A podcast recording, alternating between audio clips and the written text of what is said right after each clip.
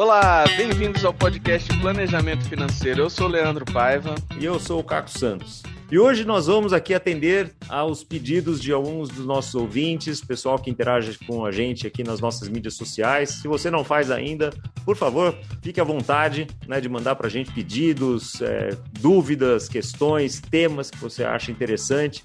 E a gente ouve muito aqui, tem muita pergunta sobre Open Banking. No final das contas, o que, que é isso? Né? Fica aquela coisa que é aquele monstro preso dentro do armário, que a gente não sabe se é bom, se é ruim, o que, que vai acontecer, se vai mudar minha vida dúvida se, se é coisa dos bancos querendo saber as minhas informações, se é coisa do Banco Central que quer fazer tudo. Então fica aquela dúvida gigantesca e ninguém sabe o que, que é. Então, muita gente mandou pra gente e falou: olha, quando a gente escreve aqui, ah, o que, que você quer ouvir, né? Falar Open Banking. Open Banking aparece muito e fomos atrás de um especialista. Fomos atrás de saber quem realmente entende do assunto. Trouxemos aqui hoje o Rogério Melf, que é pós-graduado em controladoria e finanças, construiu toda uma carreira desenvolvendo soluções de tecnologia para o setor financeiro financeiro, trabalhando com startups, fundou uma startup, Labs Bank, e é o cara de Open Banking para instituições financeiras. Então ele trabalha na TechBan, que você, ouvinte, provavelmente já usou né, os produtos deles, porque simplesmente o banco 24 horas, né? Quem domina esse mercado aqui, sempre que você está na rua e precisa de um dinheirinho lá, você provavelmente já usou alguma solução da TechBan. E ele é especialista lá em novas plataformas, em, em Open Banking, além de ser o cara líder do, do grupo de trabalho de Open Banking na AB Fintechs. Então, é, realmente, se você precisava, ouvinte, de alguém que sabe do assunto, Rogério Melfi é esse cara. Melfi, bem-vindo aqui ao nosso podcast. Olá, obrigado aí, obrigado pelo convite para vocês, é, é, obrigado pela audiência aí dos ouvintes e, e, vamos, vamos interagir aí, vamos responder aí todas essas dúvidas, vamos entender, o objetivo é que todo mundo saia daqui entendendo aí o que é Open Bank, como isso vai impactar aí a vida dele.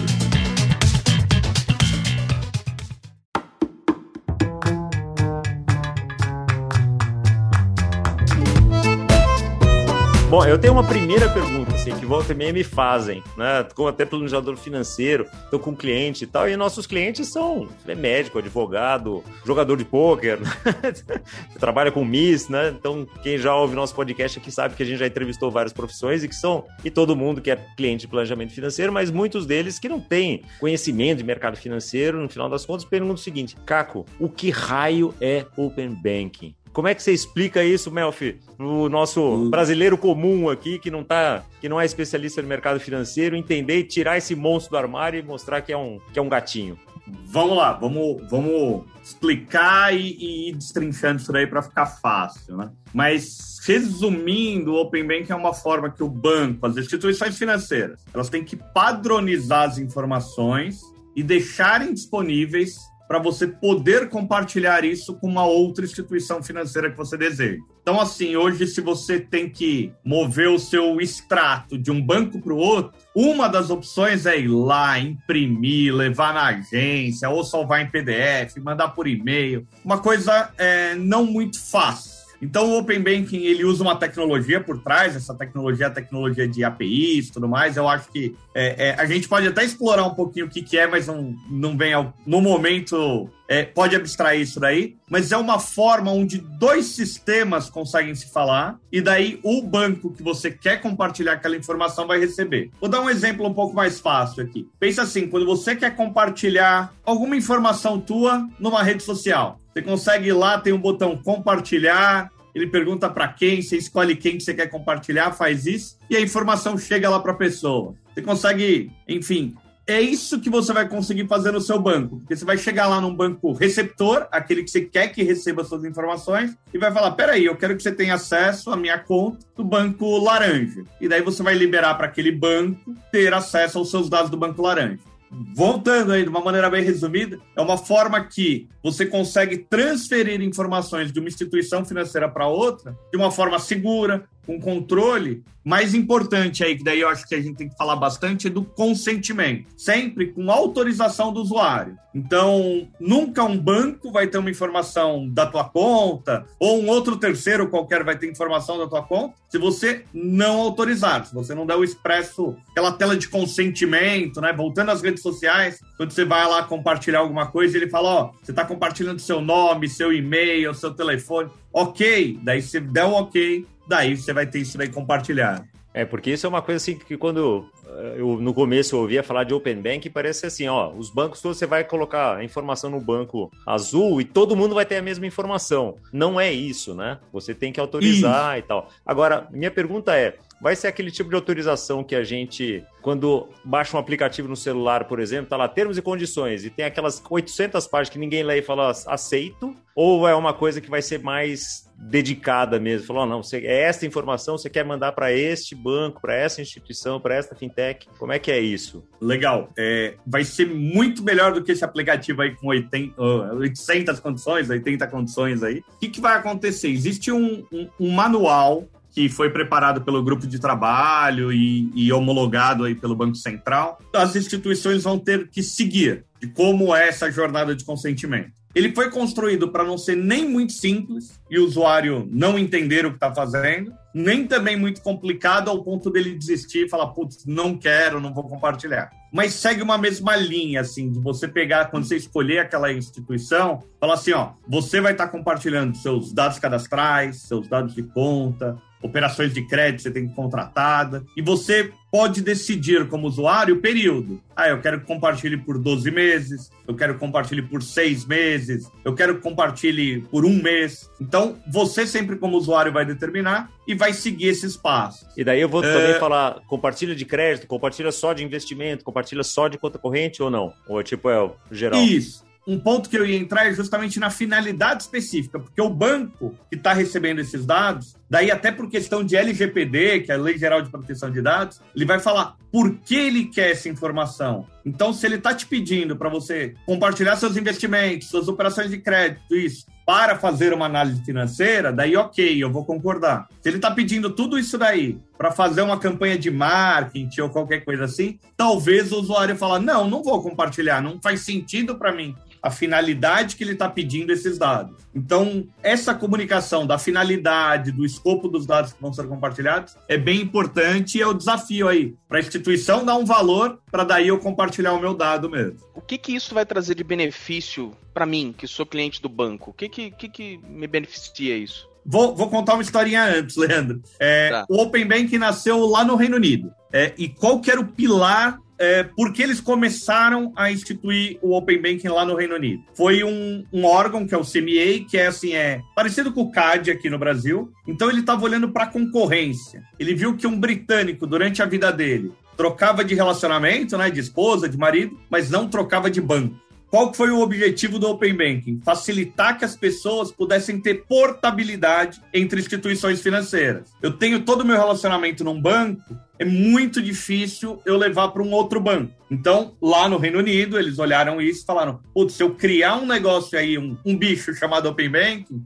eu vou facilitar essa portabilidade e vou aumentar a concorrência. Daí eu volto aqui para o Brasil, né? Então, assim, um dos objetivos também é aumentar a concorrência do Banco Central, mas daí promover inovações, você trazer aí outros players como fintechs e tudo mais para o ecossistema. Então, daí agora mais objetivo, né? O que, que você, como consumidor, aí vai se beneficiar disso? O ponto um nessa concorrência, e daí você compartilhando todos os seus dados você tem lá no banco vermelho para o banco laranja, e você antes não tinha um relacionamento com esse banco, um relacionamento muito pequeno com esse banco, ele vai poder analisar a tua vida melhor oferecer de repente um produto de crédito mais adequado, oferecer um produto de investimento mais adequado, é, já dar um limite de cheque especial, de cartão, enfim, diferente, porque ele vai conhecer melhor um crédito imobiliário que antes ele não estava aprovando, agora ele pode aprovar. Então, um ponto que é um pilar aí de crédito é capaz dele começar a fomentar mais, que é um crédito mais justo e você não fica tão refém de uma instituição. Mas, ao mesmo tempo, o que, que é o, um, uma coisa que eu, pelo menos, acho muito importante? É a experiência. Você vai ter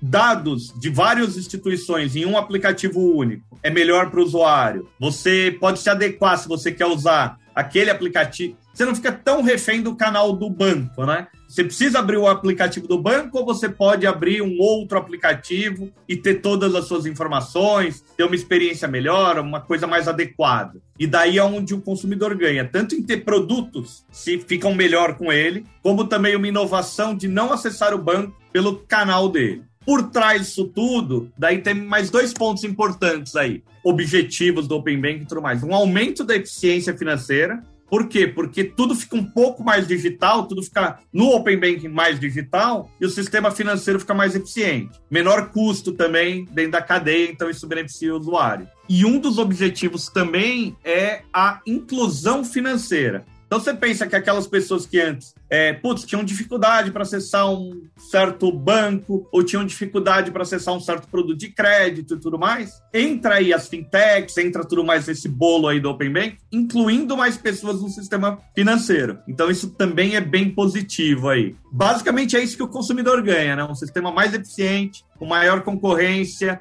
taxas mais justas aí para ele e uma experiência melhor aí de jornada. Ou seja, essa ideia que a gente tem de banco, né? Assim, ah, eu preciso ter uma conta em banco, eu preciso ter. Isso tá caindo por terra, porque eu posso usar talvez fintechs que não são bancos para fazer praticamente todas as operações que os bancos fazem. Então hoje eu conseguiria, talvez não com a mesma facilidade de ter uma conta num banco, mas eu conseguiria sobreviver sem ter uma conta no banco e mesmo assim ter cartão de crédito, ter crédito, conseguir tudo isso aí através, por exemplo, de troca de informações. Ou talvez ter só isso. a conta no banco e daí ter o um investimento no outro lugar, o crédito no outro lugar, em vez de concentrar tudo numa instituição só que era o que tinha, né? Um poder danado, porque tinha o consumidor na mão ali, né? É, é, é isso, e, e, tem até uma história legal que eu, que eu conto, assim, é, contar aqui para vocês, assim. Ah, e, e daí, assim, os ouvintes que têm, pelo menos aí, viveram os anos 80, vão entender um pouco bem. Assim. Lá nos anos 80, você era cliente de uma agência. Então, se você queria fazer uma transação, queria fazer uma operação, queria, sei lá, fazer um crédito imobiliário, você ia na tua agência. Se você fosse em qualquer outra agência daquele banco, eles não iam te atender. Você precisava de um talão de cheque, você tinha que ir na tua agência. Não, o cartão. Eu que, eu que sou dessa época, você ia na tua agência, pedir o talão de cheque, você tinha que dar lá, assinar, o cara ia na sua ficha, pegava sua ficha na, naquela, naquele arquivo de aço para conferir a assinatura, né? E daí ele te dava um talão de cheque, né? Tem gente que não Exatamente. sabe nem o que é, nunca usou cheque na vida, então... É. Somos dessa época, hein, Melfi? É isso aí. Daí, como é que a gente tá hoje? Hoje você é cliente do teu banco, certo? Onde você tiver, se tiver acesso à internet, se tiver um banco 24 horas próximo, você, enfim, você consegue sacar, consegue fazer operação, consegue contratar produto dentro do teu banco. O que vai acontecer com o Open Banking Daí não de um dia para o outro, é claro, mas numa evolução, é o que o Leandro colocou. Você vai ser cliente do Sistema Financeiro Nacional. Então, você tem informação num banco, tem informação no outro, tem produto no outro, você junta tudo num aplicativo, mas você faz parte daquele ecossistema. Então, o Leandro tá certo, e daí essa história foi só para ilustrar um pouquinho o, o, potencial que tem o Open Banking aí no, no final dessa. nos próximos meses, nos próximos anos depois da implantação dele. No Reino Unido, isso já está funcionando? Isso funciona lá, sim. Já, assim, como o Open Banking funcionando há dois anos, então já é um, uma coisa produtiva, uma coisa que a gente já tem experiência. O, o que tem no Reino Unido, que daí é, é o Open Banking acaba sendo diferente em cada país, em cada local, né? Lá no Reino Unido, como eu falei, é um órgão mais federal que instituiu ele e não um banco central. Então ele tem algumas características de players, de inovação, de compartilhamento de dados é, do país que fazem sentido, também baseado numa lei de proteção de dados deles, lá que é a GDPR, e, e isso já está funcionando. Aqui no Brasil também, desde 1 de fevereiro, mas ainda com os dados públicos dos bancos, né? Então não informações privadas do cliente. Agora que a gente entra na, na metade do ano com a segunda fase, e daí já vai ter dados de clientes sendo transacionados, consentimento e tudo mais. Mas já está assim, Leandro. Ou seja, a gente está no topo da onda aí. Somos um dos primeiros países a, a conseguir levar o Open Banking para frente. Legal, estamos sim. O, o, Brasil, nesse ponto, ele. O sistema financeiro nosso sempre foi bem avançado, então a gente sempre teve uma estrutura legal. Mas estamos no topo sim. Tem, tem outros países, principalmente se a gente for comparar com América Latina e tudo mais, a gente tem países que estão começando a debater isso daí. E daí o Banco Central e toda essa agenda já acontece há dois anos aqui no país, para agora chegar aí em fase de implementação mesmo. Então, estamos avançado e, e não só com isso, né? Assim, é, Open Banking é o tema, mas com PIX e outras coisas que o Banco Central vem levando, deixando o sistema financeiro meio no, no topo mesmo, assim, um dos melhores sistemas financeiros. E falando em PIX, Ele tem alguma relação com Open Banking? Tem, tem relação uma coisa com a outra? Ele tem, tem relação, principalmente tem, tem uma fase do Open Banking que é o compartilhamento de serviços. Então a gente falou bastante até agora de compartilhamento de dados, né? Eu poder pegar um saldo que eu tenho no banco, compartilhar com outro, um extrato e tudo mais, isso foi compartilhamento de dados. Eu vou poder no Open Banking também compartilhar serviços. Isso é, eu estou no aplicativo lá do Banco Verde, eu falo, paga essa conta aqui, manda esse Pix, mas usando o meu saldo do banco laranja. E daí, no aplicativo do verde, eu já dei um consentimento, dei uma autorização e ele paga aquilo. Então eu vou poder estar tá num programa de mensagem e falar: transfere esse dinheiro usando o saldo que eu tenho no Banco Azul. É, eu vou estar tá no programa de foto, vou estar tá ouvindo esse podcast lá dentro do meu programa de música e vou falar assim, ó, faz isso, faz aquilo. Então, só que o que, que o Open Banking é? Ele é a estrutura por trás disso, é aquelas APIs, os conectores aí por trás disso. Então, baseado no pilar lá de dar o consentimento, então dei uma autorização para um aplicativo fazer isso, e daí, quando ele tiver a agenda dele, quando ele tiver a programação dele, ele vai poder fazer isso. Então, de repente, você vai colocar lá na tua corretora de investimento para todo dia 10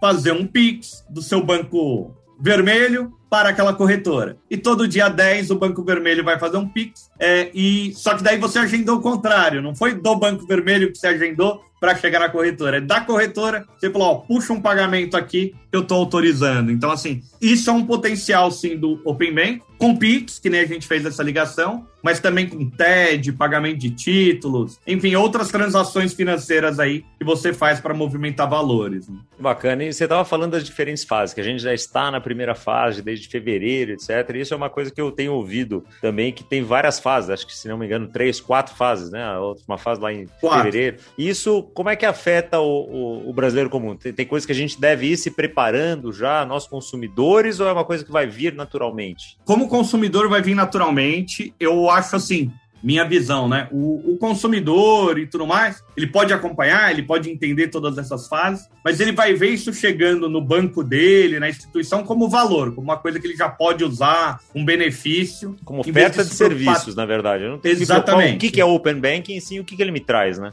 Exatamente. Então ele vai começar a ver, ele vai começar a sentir, falando assim: olha, agora dá para eu juntar essas informações, olha, agora eu consigo fazer pagamento, ó, oh, chegou a informação de investimento. Então ele, ele vai sentir assim essa oferta de produtos melhor. Mas explicando as fases, assim, a gente consegue separar o Open Banking em dois grandes negócios, né, que é o compartilhamento de dados e o compartilhamento de serviços. E o que, que o Banco Central fez? Como é que ele estabeleceu? É, em compartilhamento de dados, a gente tem a primeira fase, são dados públicos. Aonde que está esse banco? Né? Quais são as agências dele? Quais os produtos que ele oferece? Quais são as tarifas? Então, aquelas informações que você já tinha na porta da agência, ele levou isso para a internet de uma maneira padronizada isso já traz algum valor para o usuário, porque já é possível que alguém crie uma ferramenta de um tipo, em vez de ser um busca-pé, um busca-banco. E daí eu vou lá e consigo já escolher um banco, baseado nos dados públicos e tudo mais. Daí, no compartilhamento de dados ainda, entra uma fase 2, que é 15 do 7 agora. Nessa, está previsto três grandes escopos de compartilhamento de dados. Os dados cadastrais, então eu posso levar para uma outra instituição meu nome, o nome da minha mãe, o meu endereço, enfim. É, então, sei lá, eu estou num e-commerce, eu falo lá, logar com o Banco Rosa. Ele vai lá, pega minhas informações do Banco Rosa e leva para o e-commerce. Então aquele e-commerce já sabe meu endereço de entrega, já sabe tudo mais. Ou seja, pode fazer cadastro. Exatamente, pode facilitar muito a experiência do usuário. Então o usuário já ganha aí em experiência.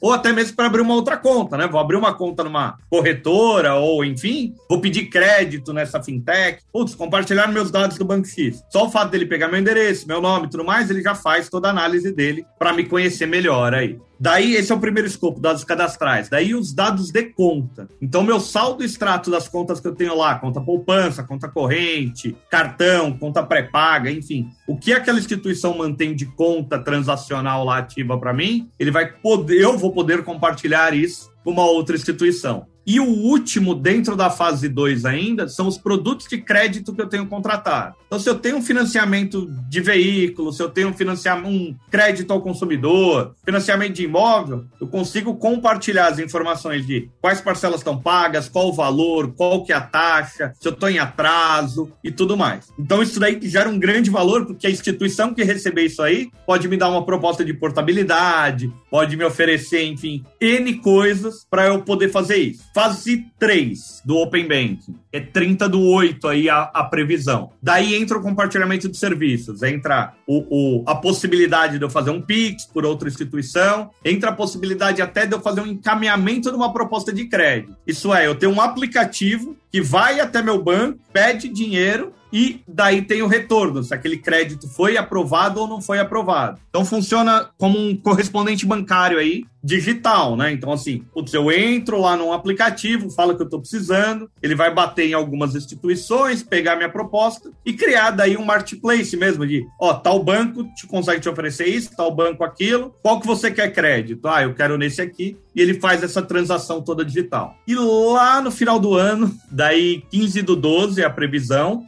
você tem os outros produtos, assim. Então é compartilhamento de dados, por exemplo, de investimentos, que é daí só entra lá no final do ano, operações de câmbio que foram realizadas, é, previdência privada e seguros. Então são outros produtos que você contratou no seu canal bancário, né? Então assim, o Open Banking sempre é, não restrito, mas sempre dentro do escopo das instituições financeiras reguladas pelo Bacen, né? Então, ah, eu contratei um seguro vida com meu banco, ele lá na quarta fase vai compartilhar as informações desse seguro vida. Eu fiz um investimento, né, num fundo pelo meu banco, então na quarta fase é que ele vai compartilhar as informações. Daí, se você fez esse investimento numa instituição que está fora do escopo do bancário, daí entra em outro momento aí, um outro Open, é, é, que a gente já vê acontecendo dentro do mercado de seguros, vai ter o Open Insurance, das seguradoras e tudo mais. Mas as quatro fases do Open Bank são isso, assim. É, e, e, todas para esse ano. Então, assim, lá no comecinho do ano que vem, a gente já tem o escopo completo do Open Banking acontecendo e o usuário vai poder se beneficiar disso daí, como a gente falou, né? Com uma oferta de um produto que vai aparecer para ele e tudo mais, sem se preocupar, putz, já está na fase 1,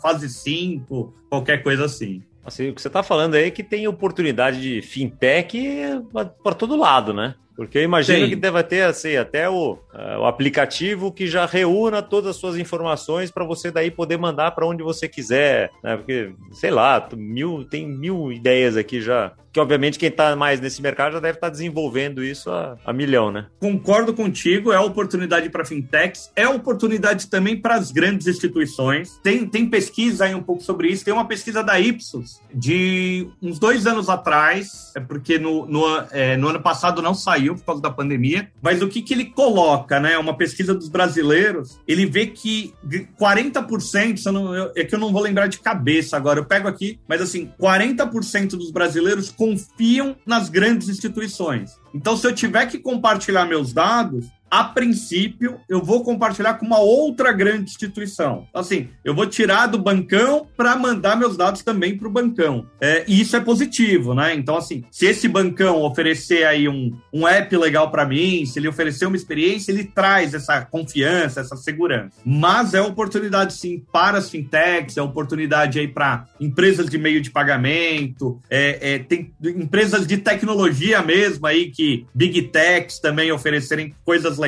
traz uma gama de inovações possíveis é, e mexe com o mercado. Então, assim, os, todos esses players que eu citei, além de terem essas oportunidades, eles têm os desafios de como vão se posicionar, né? Eles vão querer ser canal se meu banco vai falar assim, não, traz todas as suas informações aqui e deixa aqui no final, final do ano, não, mas assim, vou de, é, no começo do ano, vou declarar seu, seu imposto de renda, vou fazer isso, vou facilitar um monte de coisa para você, porque eu já tenho aqui todas as suas informações financeiras e, e tudo mais. Ou se vai ficar com uma fintech. Então você vai pegar e criar uma fintechzinha. Uma fintech, né? Não uma fintechzinha. Mas que declara imposto de renda e nenhum bancão vai fazer aquilo. E daí eu vou e todo mundo vai ser usuário dessa empresa, dessa fintech e tudo mais. Então tem oportunidade para todo mundo, tem que ver realmente quem vai explorar isso aí. Então, na assessoria de investimento, putz, quem vai ser o assessor de investimentos vai conseguir se aproveitar dessas informações para realmente oferecer algo de valor para o cliente dele. Vai ser uma nova fintech, vai ser um grande banco, então assim, tá aberto, assim, e é um jogo que começa agora, né? Então, daqui cinco anos, daqui dez anos que a gente vai ter vencedor. Por enquanto é uma maratona aí para todos esses players. Você falou um negócio interessante aí, que os bancões é uma oportunidade para eles também. Fazendo um, um, um paralelo aqui é, com a área de telecomunicações, há uns 20,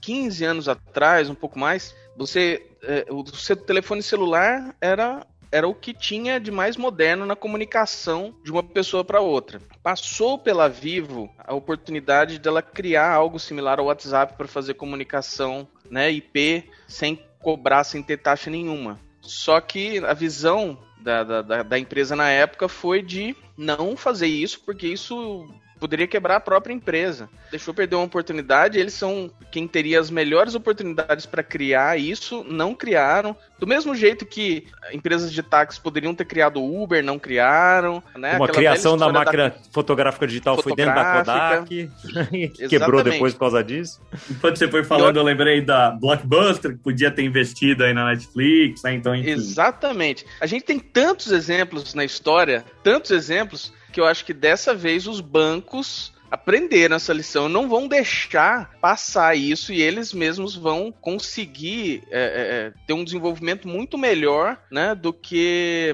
do que essas, esses exemplos que a gente deu no passado aqui. Teve um podcast há um tempo atrás, né, Caco, que a gente estava até conversando sobre isso. É, se não me engano, foi do Bradesco que criou uma fintech para falar assim: sua missão é quebrar a gente. Exatamente. E Pra quê? Porque é isso aí, eles têm dinheiro, eles têm poder. Então, se eles quiserem revolucionar o mercado, podem, né? E agora tem uma baita oportunidade aí, tem um oceano azul pela frente. E, e um, um ponto assim é que isso, todas essas, a máquina fotográfica, o WhatsApp, a Netflix, pro consumidor foi muito bom. Então, assim, ele começou a ter uma experiência melhor, um produto melhor, pagar mais barato. É essa transformação que a gente vai ter no sistema financeiro. Então, assim, se antes você, sei lá, 20 anos atrás, quantas fotos tiravam? Putz, muito poucas. Hoje, todo mundo tira, sei lá, uma foto por dia aí. Pelo menos errada, tira um print lá, tira uma foto. É, mensagem, né? Quantas mensagens eram trafegadas na rede da Vivo quando ela teve essa oportunidade? Era baixo. Hoje, sei lá, 100 mensagens, mil mensagens por dia. Então, isso vai acontecer com o sistema financeiro, né? Quantos pagamentos você faz? Ah, eu faço pouco, mas vai aumentar essa questão de fazer cada vez mais pagamento. Quantos dados você compartilha? São poucos, mas daqui 5, 10 anos vai ser uma enormidade. Então, assim, é isso a transformação vai acontecer no sistema financeiro. Daí, se o banco vai acompanhar, as fintechs, enfim, a gente vai descobrir depois, mas o consumidor vai se beneficiar muito disso. É interessante você falando um exemplo prosaico aqui. A minha filha ontem, né? Duas amiguinhas que, enfim, vieram aqui em casa, ficaram aqui tudo aberto e não sei o que para jantar. E delas pediram lá do aplicativo comida. Minha filha pagou no meu cartão de crédito. Cada uma das amigas mandou um pix para conta dela, ela mandou um pix para minha conta. Né? Era um negócio, tem 16 anos, né? Então é uma coisa que era, sei lá, impensável, né? Ia ter que pedir dinheiro pro pai para transferir, fazer um DOC, né? Fazer um cheque, né? Lá no passado, como a gente falou. Muito interessante. Agora, você tocou numa, num, num, ponto aqui, Mel, que, que fiquei pensando aqui, negócio da confiança e a confiança nos grandes bancões e tal. Quanto mais digital a gente vai ficando também, mais suscetível também a gente fica a sacanagens, a golpes e tudo mais, né? Essa semana recebi lá uma, uma tentativa de golpe lá de pegar meu WhatsApp. Ah, tô fazendo aqui, sei o que, usando o nome, me chamando pelo meu nome, falando em nome de uma outra pessoa que eu conheço muito bem, falando que ia fazer um evento em nome dela, que precisava mandar um convite, mandou um código de seis dígitos lá. Falar, ah, tá bom, você pega esse código de seis dígitos e vai pra cadeia, seu desgraçado, né? Porque é relativamente fácil, e eu avisei isso nos meus grupos de WhatsApp, onde estava essa pessoa imediatamente, mesmo assim, teve uma pessoa lá que não viu essas mensagens, não sei o que, e acabou dando os, os números. Então, assim, eu fico imaginando que com Open Bank, não sei o que, esse tipo de coisa também traz muitos riscos associados, inclusive quando você está falando de possibilidade de transações financeiras, né? De fazer pagamentos, de transferir dinheiro, etc. Que nem o, enfim, os golpes de motoboy, né? Falar, o banco tira a responsabilidade e fala, ah, não, ele está usando a sua senha, o seu chip, né? Eu não tenho o que fazer, eu tenho que fazer o pagamento, né? Apesar de saber o que para mim não entra na cabeça, porque ele sabe para onde está indo o dinheiro, né? O rastreamento do dinheiro é muito simples, ele sabe exatamente para onde foi o dinheiro, mas fala, não posso, não posso fazer nada, porque isso aqui foi autorizado desse jeito, etc. Como é que fica esse tipo de risco? Como é que uh, tá todo mundo pensando? Imagino, se eu estou pensando nisso, vocês já devem estar tá pensando nisso há anos, né? Como é que como é que fica essa situação? Legal. Como é que a gente trata isso? Assim, como é que a gente, como é, daí principalmente como a Bfintech e o regulador, o Bacen, dá uma olhada nisso, tudo mais. Educação, educação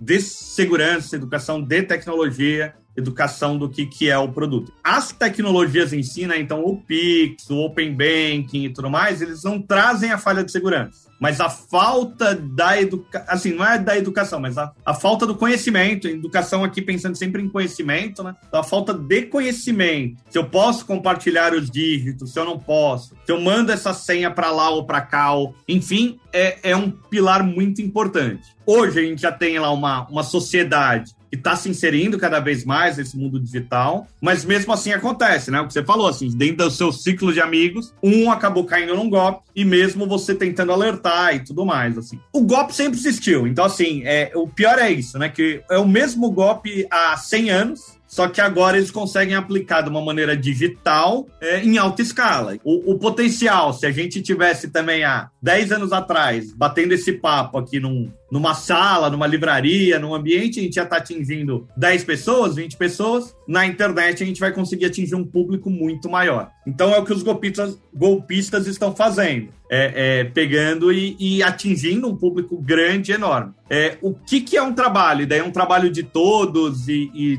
conhecimento, educação. Ó, o que, que é exatamente isso? Como é que o banco deve te abordar, como o banco não te aborda. Eu, eu também recebo mensagens que você fala, caramba, essa o cara fez quase direitinho, entendeu? Assim, porque você recebe isso via e-mail, via WhatsApp, enfim, N canais aí, ligação mesmo, tentando aplicar golpes. Então, é importante que o usuário tenha esse pé atrás, e daí entra a parte do putz, eu vou dar consentimento para essa instituição, eu vou, mas deixa eu pesquisar um pouquinho antes sobre ela, deixa eu ver o que, que ela faz, deixa eu pegar a experiência de algum amigo, deixa eu... E daí, assim, é, não sei se é isso, mas é muito em linha do assessor de investimento que eu tenho, é muito em linha do investimento. Vou investir nisso aqui, tem risco? Putz, deixa eu falar com alguém, deixa eu conversar, deixa eu entender se é sério, deixa eu procurar se tem na CVM, porque assim, você não sai colocando seu dinheiro, ou sai, enfim, mas que tem golpe também em cima disso, né, todas as pirâmides e tudo mais, mas assim, o cara quando ele vai com muito benefício, né, ou por muita ganância, ou com muita pressa, ou com alguma coisa assim, a chance de ser um golpe é grande. Conversa antes, respira, é, espera um dia para o outro para compartilhar uma informação de repente. São recomendações não só do Open Bank, mas geral, assim.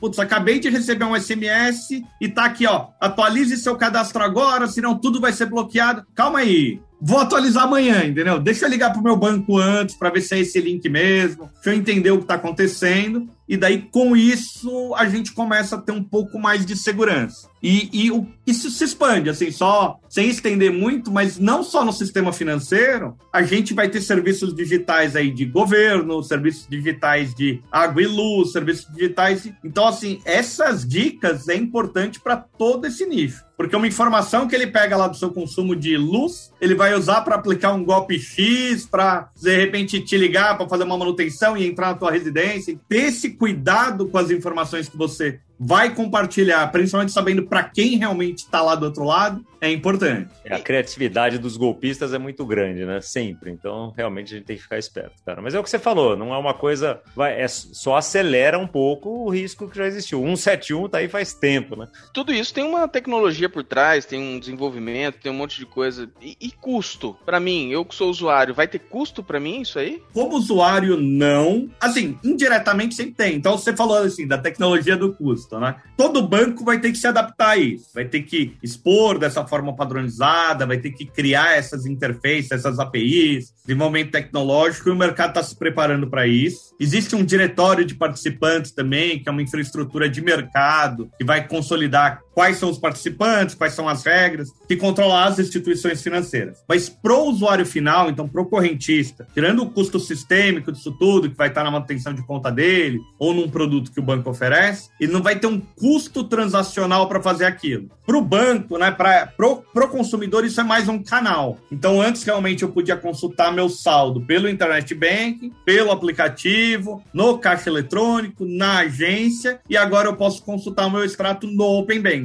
Então, não tem um custo diferenciado para eu pegar essa informação por esse canal. Existem alguns limites. Então, assim, quando a gente fala em compartilhar os dados cadastrais, eu posso fazer isso quatro vezes por mês com a mesma instituição, que é um número bem razoável, assim. Provavelmente eu compartilho meus dados cadastrais uma vez só na vida com uma outra instituição. Se eu compartilhar quatro, já é um número adequado. E o extrato tem um limite, né? Dados de conta, tudo mais, 120 vezes é, por mês. Então, assim, um outro aplicativo conseguiria consultar quatro vezes por dia a sua informação, se considerar os 30 dias aí, ou mesmo, de repente, dias úteis, é, ou dentro de um horário útil, daí ele vai conseguir consultar aí mais vezes, enfim, e daí não olha no sábado, no domingo, não olha da meia-noite às oito da manhã e se aproveita de um horário comercial para ser mais ativo. Então, assim, fora desse limite, né, passando das 120 vezes, daí tem uma possibilidade de ressarcimento de custos, de pagamento, ainda estão sendo definidos, mas trabalhando dentro desse limite vai ser gratuito mesmo.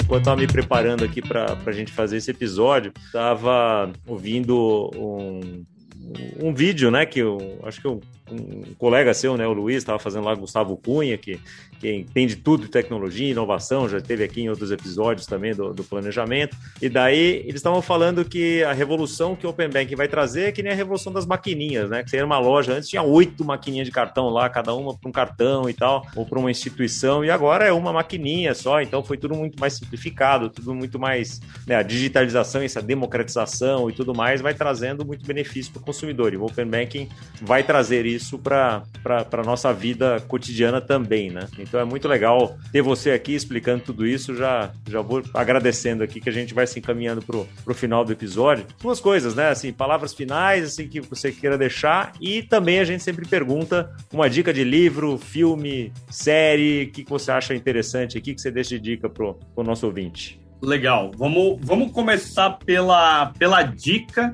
Vai ser de livro, vou, vou deixar dois livros aí. Tem um, um livro que eu acho interessante, que é assim, Tecnologia Bancária, um livro da FGV, já tem 10 anos, então é um livro de 2010 aí. Mas ele conta a história da tecnologia bancária lá de 80, 90, enfim. Então é, é curiosidade, é mais história aí para o pessoal. É, e daí de tudo que a gente falou é uma novo livro. É assim, é, não tem a ver com Open Banking, porque Open Banking é um capítulo que não está lá, mas é interessante. E um livro que eu gosto bastante, assim, é, chama Hitmakers, eu não lembro o autor agora, mas ele fala o que, que é um hit, como uma coisa entra na moda, como uma coisa entra em evidência. É, então, assim, ele traz exemplos de música, exemplos de aplicativo e tudo mais, mas dentro de alguns critérios é bem interessante, é bem curioso esse livro. Foi um livro que eu li já duas vezes, então eu gosto bastante dele, vale recomendar. Mensagens finais aí. É, bom, eu espero assim que todo mundo tenha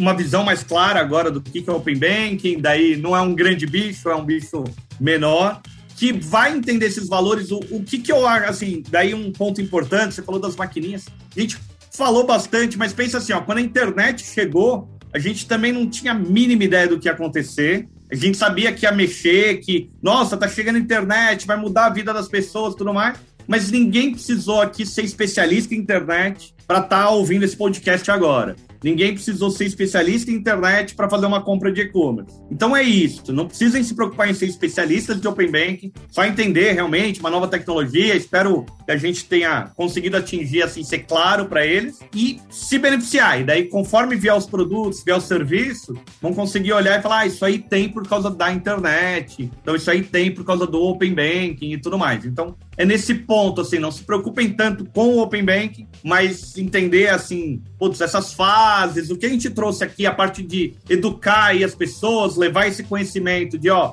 legal, você vai poder compartilhar, mas compartilhe com segurança, escolha exatamente quem que você vai compartilhar, porque uma vez feito, daí é isso, né? Tem, tem já os riscos. Então, essa é a mensagem. Assim, eu acho que muito obrigado pelo convite de novo. Quem tiver mais dúvidas, quiser me procurar, fique à vontade também. E valeu, até a próxima aí.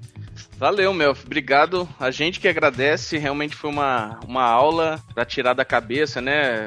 Essa, essa nuvem que pairava aí sobre o Open Bank. Tirar o monstro é o do armário, falou. né? É. A gente não precisa ser especialista, mas quanto antes a gente começa a entender que isso existe, a gente pode inclusive aproveitar as oportunidades né, que Sim. vem junto com, com essa mudança de, de paradigma aí. E uma frase que ele Obrigado, falou aqui, né, Leandro, que, que a gente sempre aproveita e sempre fala aqui, é investir em educação. Qual é o melhor investimento? Em educação. Vai se educar, é. que é Open Banking, ouve esse podcast, tem mais material por aí. Então, entender como, como ficar esperto contra os golpes, entender como é que se beneficia, oportunidades. Educação sempre é o melhor investimento. Isso aí. E ouvinte, a gente aguarda você de novo aqui na semana que vem para mais um episódio do podcast Planejamento Financeiro. Um abraço, até semana que vem. Até lá.